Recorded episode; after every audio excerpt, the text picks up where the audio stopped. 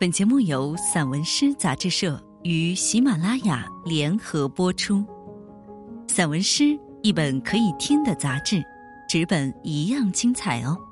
融媒体阅无界散文诗全本杂志音视频录制，可以从纸本每个作品标题旁边的二维码进入该作品及有声专辑的收听。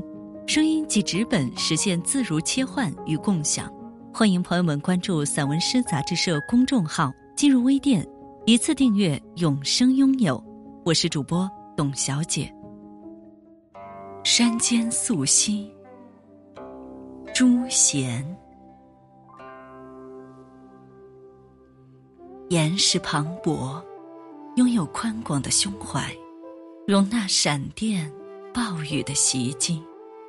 山间的溪流，温柔的流向远方。她怀有少女的性情，热烈而奔放，天真而单纯。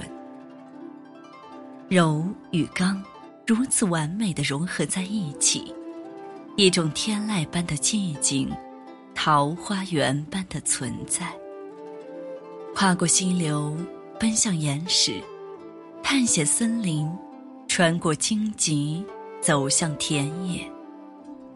视野渐渐被打开，远离屏幕与喧嚣。哪怕洪水猛兽，危险未知，一条溪流的使命是奔赴。它的生命在于流动。空中的云跨越山与大海，房屋与稻田，梦与现实。一片自由的云。